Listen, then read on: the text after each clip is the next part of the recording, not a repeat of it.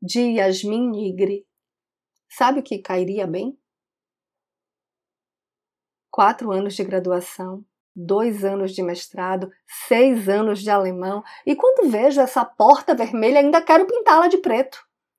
Não tenho mais paciência para amar. Talvez devesse praticar zen budismo em Copacabana. Custa 20 reais a sessão de zen budismo em Copacabana. Deixa pra lá. Começa às sete da manhã o zen budismo em Copacabana.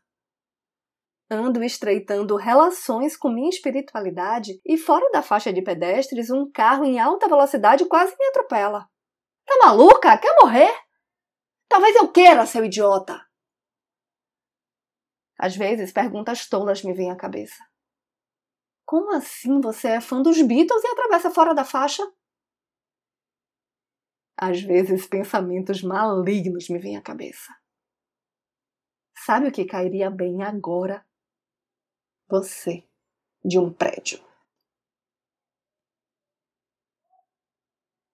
Eu sou Renata Ettinger e esse é o Trago número 350.